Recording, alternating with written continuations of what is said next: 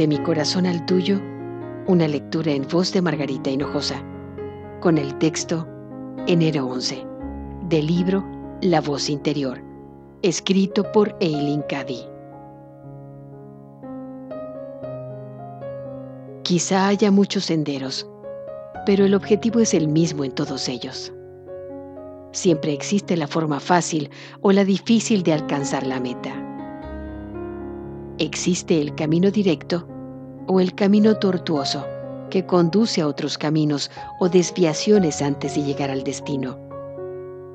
La elección siempre está en manos del individuo. Sois absolutamente libres de escoger vuestro propio camino. Por eso, buscadlo y seguidlo, aun cuando al final os deis cuenta del tiempo que malgastasteis al tomar el sendero tortuoso, cuando os hubiera resultado tan fácil seguir el camino directo. ¿Sabéis lo que estáis haciendo y a dónde os dirigís?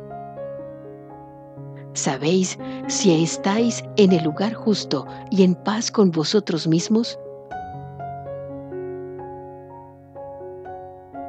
Es importante que indaguéis en vuestro propio corazón y lo averigüéis, porque no podéis dar lo mejor de vosotros si no sentís que estáis en el lugar justo, haciendo lo que sabéis que deberíais estar haciendo de manera gozosa y con amor.